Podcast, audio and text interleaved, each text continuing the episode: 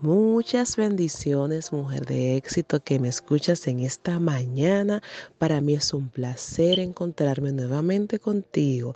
Te saluda tu hermana en Cristo, Angie Díaz. Y aquí estamos en lo que es la etapa final del libro de Mateo, es su capítulo 28. Y debemos reconocer que fue un viaje poderoso, ¿verdad que sí?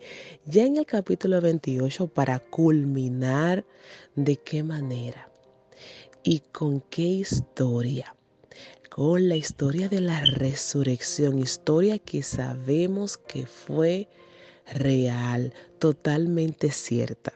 Pues déjenme les cuento que iba María Magdalena y la otra María de camino a visitar lo que es la tumba de Jesús.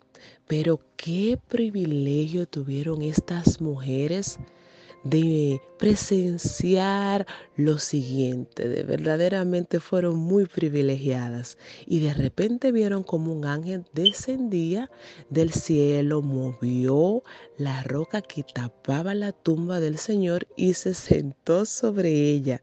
Y no obstante a eso, el mandato que les dio. Les dijo, no teman, yo sé que vienen a ver a Jesucristo, el cual fue crucificado. Él no está, Él no está. Él no está aquí, Él ha resucitado tal como dijo que lo haría.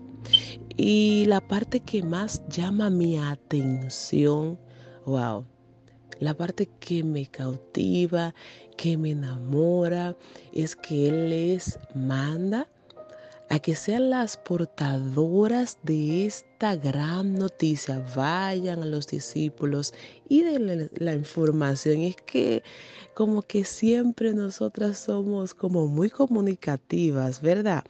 Pero en esta oportunidad, mujer de éxito que me escuchas, quiero resaltar esa parte, sí, esa parte de nosotras.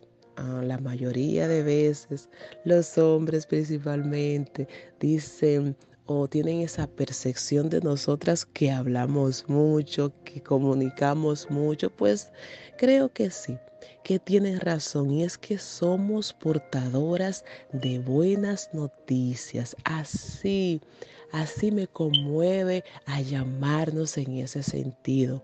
¡Wow! Qué privilegio, repito, tan grande tuvieron estas mujeres de ser las primeras en comunicar la gran noticia de nuestro Señor resucitado.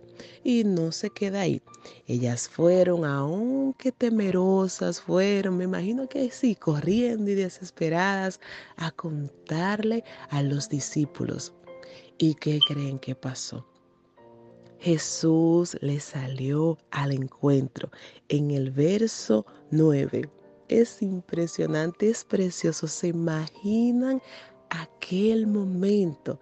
Ya ellas tenían el mandato, ya tenían la, la información, pero Jesús les salió al encuentro, las saludó y les volvió a recalcar el mandato.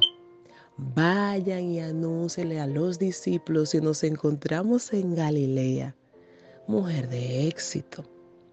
Mujer de éxito, al igual que María Magdalena y pues la otra María, recuerda que eres portadora de buenas noticias. En esa oportunidad fue así y en este tiempo también continuamos siéndolo más allá de que hablamos mucho a veces, de que somos muy comunicativas, es que cargamos buenas noticias. ¿Qué clase de noticias estás dando en este tiempo? Déjame decirte que hay muchas noticias buenas que dar, porque aún debemos continuar repitiendo que nuestro Cristo ha resucitado y toda su vida está allí expuesta en su palabra. O sea que hay muchas noticias que dar, hay mucho que comunicar todavía. Que esa sea tu gran noticia todos los días. a decir algo nuevo de Jesús, a vivir algo nuevo en Jesús. Yo sé que sí.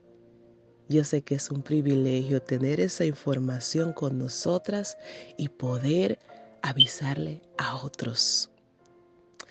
Dios te bendiga en esta poderosa mañana. Recuerda, eres portadora de buenas noticias.